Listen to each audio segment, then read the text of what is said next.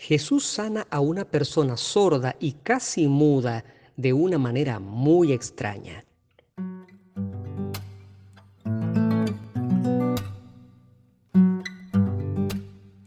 Hola, soy Alfredo Fermín, un cura apasionado por los temas bíblicos, y esto es Biblos Podcast, para todos los que quieran recorrer conmigo el maravilloso mundo del libro de los libros. Bienvenidos. El Padre Alfredo Fermín y esto es una muy buena noticia. Bienvenidos al análisis de un texto del Evangelio de Marcos. Nos ubicamos de una vez en el capítulo séptimo, al final, el último episodio del 31 al 37. Es el Evangelio que corresponde al domingo que viene en las lecturas litúrgicas de las iglesias católicas alrededor del mundo. Una lectura corta, un mensaje de sanación, pero que me atrajo mucho la atención por las palabras presentes y las expresiones un poco extrañas que vamos a tratar de descubrir en este momento. Te describo la escena.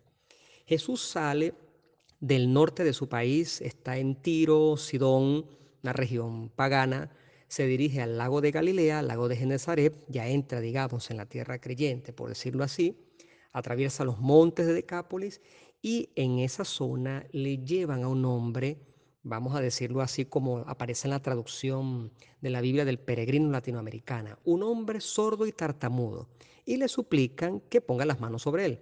Jesús lo agarra aparte de la gente, a solas, en privado. Dice la traducción, le mete los dedos en los oídos, después le tocó la lengua con saliva, levanta la vista al cielo, los ojos al cielo, suspira y dice una palabra, Jesús, efata, que significa ábrete. En ese momento a la persona se le abrieron los oídos, estoy siempre con la traducción de la Biblia, se le abrieron los oídos, se le soltó el impedimento de la lengua y hablaba normalmente. Jesús le dijo a la persona que no se lo dijera a nadie, pero mientras más se lo ordenaba, más lo pregonaba. Todos se llenaron de admiración y comentaban lo siguiente, todo lo ha hecho bien, hace oír a los sordos y hablar a los mudos. Ese es el episodio. Sin embargo, leyendo el texto griego me di cuenta de una serie de palabras que son un poquito difíciles de traducir, pero mm, no imposibles. Y sobre todo porque como comencé este, este podcast, Jesús sana de una manera un poco extraña. Tuve que ir a algunos comentarios a ver qué pensaban algunos colegas y efectivamente describen allí la perplejidad que yo tenía al ver el modo en el que Jesús había hecho este milagro. Vamos por parte. Al inicio se dice que está un cofón, que significa un sordo, una persona sorda. Está privada de el oír. Ahora bien, la palabra que viene es mogilalon, que significa hablar con dificultad. Lalon, la lía, es hablar y mogi significa dificultad para hacer algo. Por lo tanto, la persona no estaba muda. Y efectivamente, como nosotros sabemos hoy en día, las personas que son sordas no necesariamente son mudas. En nuestro hablar, generalmente nosotros decimos, ah, describimos a esas personas con esa discapacidad como un sordomudo. Pues no, eso es incorrecto. No necesariamente una persona sorda es muda. Yo conozco algunos que hablan casi perfectamente. Y efectivamente a la profesora que me enseñó a mí el lenguaje de señas, que en paz descanse, aprendí mucho de ella. Ella perdió mm, el, sentido del oír cuando estaba pequeña, de tal manera que ella ya había escuchado algunas palabras, creo que tenía como cinco años. Por lo tanto, ya conocía las palabras. Ella se graduó de profesora en la universidad, se tenía que sentar en los primeros puestos para leer los labios y realmente una tremenda profesional. Nos enseñó en el seminario el lenguaje de señas. Es un mundo fascinante. Tengo mucho tiempo sin practicarlo. Seguramente retomándolo podré reaprenderlo de nuevo. Es un mundo realmente fascinante, sobre todo porque tienen un sistema de aprendizaje muy distinto al que tenemos las personas oyentes. En fin, quiero destacar que en este episodio del capítulo séptimo de Marcos se habla de una persona ciertamente sorda, pero no dice muda, dice con dificultad para hablar. Y la, traducción que yo tengo de la Biblia dice precisamente así, como dicen o deberían decir todas las Biblias, tener dificultad para hablar. esa es la primera connotación de este, de este texto. Ahora bien, el núcleo de este podcast. Cómo Jesús realiza el milagro es una cosa misteriosa. Te vuelvo a leer la traducción. Jesús lo toma parte a solas, le metió los dedos en los oídos, después le tocó la lengua con la saliva. Ok, eso es una frase, unas expresiones que pasan debajo de la mesa, porque cuando la lees con atención quedas perplejo y no entiendes qué es lo que está sucediendo. Sobre todo cuando lees las palabras literales del griego. Vamos para allá. Quiero comenzar diciendo que Jesús lo toma aparte. Aquí dice que lo toma aparte y lo saca de la multitud en privado. Lo tiene en privado. Esto significa que esto se da solamente entre Jesús y el paciente, la persona que es sorda. ¿Cómo rayos los demás se enteraron de esto si Jesús lo toma aparte? Bueno, eso es una cuestión que no nos conviene reflexionar en este momento, pero estamos tratando de ver qué fue lo que sucedió en el texto. Lo cierto es que Jesús lo toma aparte, lo lleva sola, tal vez para evitar, y esto es una reflexión teológica, y sobre todo por cómo termina el Evangelio, que Jesús le dice a la persona que no se lo diga a nadie, bueno, es lo que llamamos en el Evangelio de Marcos el secreto mesiánico, donde a Jesús no se le puede descubrir completamente sino al final de su vida. Y sobre todo porque a Jesús no le gusta el espectáculo, el show, el que la gente lo aplauda por hacer las cosas. Tal vez por eso allí. Repito, el texto dice que Jesús le metió los dedos en los oídos muy bien. Hasta ahí estamos bien. El símbolo funciona perfectamente. Él es Dios. Aquí tenemos al paciente que es sordo. Jesús le mete la mano en los oídos. Muy bien, hasta ahí estamos bien.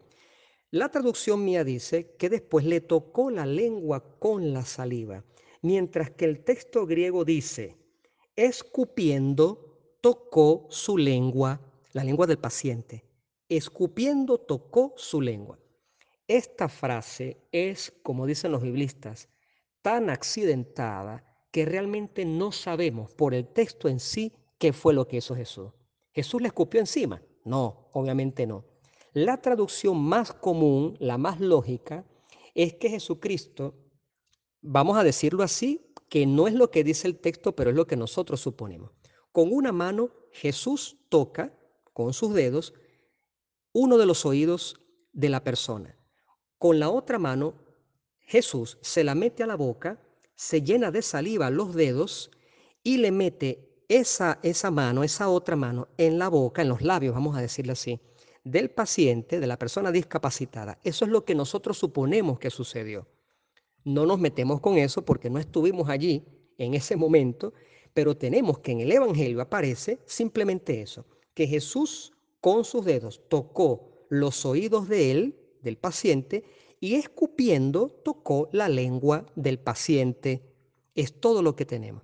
Y lo dejamos hasta allí porque no podemos decir nada. Te hice una suposición fantasiosa de cómo pudo haber sido el movimiento físico de Jesús para realizar el milagro. Con una mano le toca el oído y con la otra mano se la mete el mismo en la boca, se la llena de saliva los dedos y toca, eh, es decir, con los dedos llenos de saliva, toca los labios del paciente.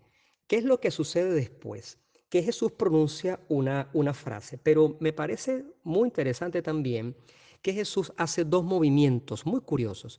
Levanta la vista al cielo y suspira. Esto de suspirar, yo en tantos años que tengo escuchando predicaciones de este Evangelio, los predicadores, los pastores, nunca les he escuchado un comentario sobre este suspiro de Jesús. ¿Por qué Jesús suspira? ¿Qué significa el suspiro? Jesús levanta la mirada, suspira y después dice la palabra efatá, que significa ábrete. Mm, nosotros mm, lo podemos ver como mm, de manera inadecuada, como que si fuera un rito supersticioso, pero realmente no lo es. Levantar los ojos al cielo significa dos cosas, pero aquí solo una. Puede significar acción de gracias o petición, cuando levanta los ojos al cielo en la Biblia. En este caso es petición. Levantar los ojos al cielo es como pedirle algo al Padre de los cielos. El suspiro es la conexión de compasión con el paciente, con la persona discapacitada. Te lo digo así de manera resumida. Levantar los ojos al cielo es la relación con Dios, entrar en sintonía con Él. Suspirar es entrar en sintonía con el enfermo. Así de sencillo. La palabra efatá es la palabra de poder. Jesús tiene poder con su palabra y dice, éfata, ábrete. Eh, es un símbolo, es un símbolo, porque los oídos no están cerrados. Desde el punto de vista médico, los oídos no están cerrados. Tú cierras una puerta, cierras una ventana, pero cerrar el oído te lo puedes tapar con la mano y dejar de oír. Pero es un modo simbólico para decir que tenía los oídos tapados y por lo tanto Jesús utiliza una referencia aproximada para que nosotros entendamos y dice, ábrete a lo que supuestamente está cerrado. En ese momento efectivamente se abren, fíjate, el símbolo, se abren los oídos y la expresión textual del griego dice, se le soltó el impedimento, el obstáculo que no le permitía hablar normalmente. Por lo tanto, comenzó a hablar normal, comenzó a oír. El último dato que te doy en este podcast sobre el Evangelio es las referencias un poco, vamos a llamarlas superlativas que aparecen aquí. Mm, al final la traducción dice que Jesús insistía a la persona que no se lo dijera a nadie, pero la persona más lo pregonaba, así dice la traducción. Las palabras griegas que yo encuentro aquí son las siguientes. Cuanto más se lo ordenaba, las personas presentes, no solamente el paciente, la persona que estaba enferma, las personas presentes más, literalmente, más abundantemente lo proclamaban. Es una cosa superlativa, más abundantemente lo proclamaban. Y el versículo 37 que dice, estaban llenos de admiración, la palabra griega dice, sobremanera, eh, quedaron atónitos diciendo que las cosas las había hecho bien.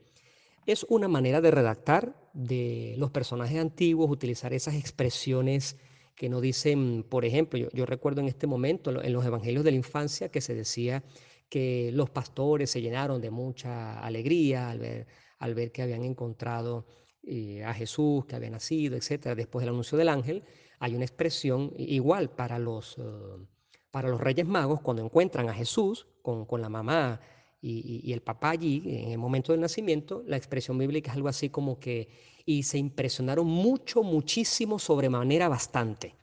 Una, una, cosa que no, no, no, pertenece a nuestra gramática española, pero bueno, los autores antiguos escribían de esta manera. Espero que te haya servido para aprender una cosa, y es que Jesús realiza también ciertos prodigios a través del tacto, no siempre. En los evangelios están registrados tres ocasiones en las que Jesús utiliza el tacto para realizar una sanación, a veces una palabra a distancia. ¿Esto qué significa? Que Jesús realiza sus prodigios como Él quiere. Que la paz sea contigo.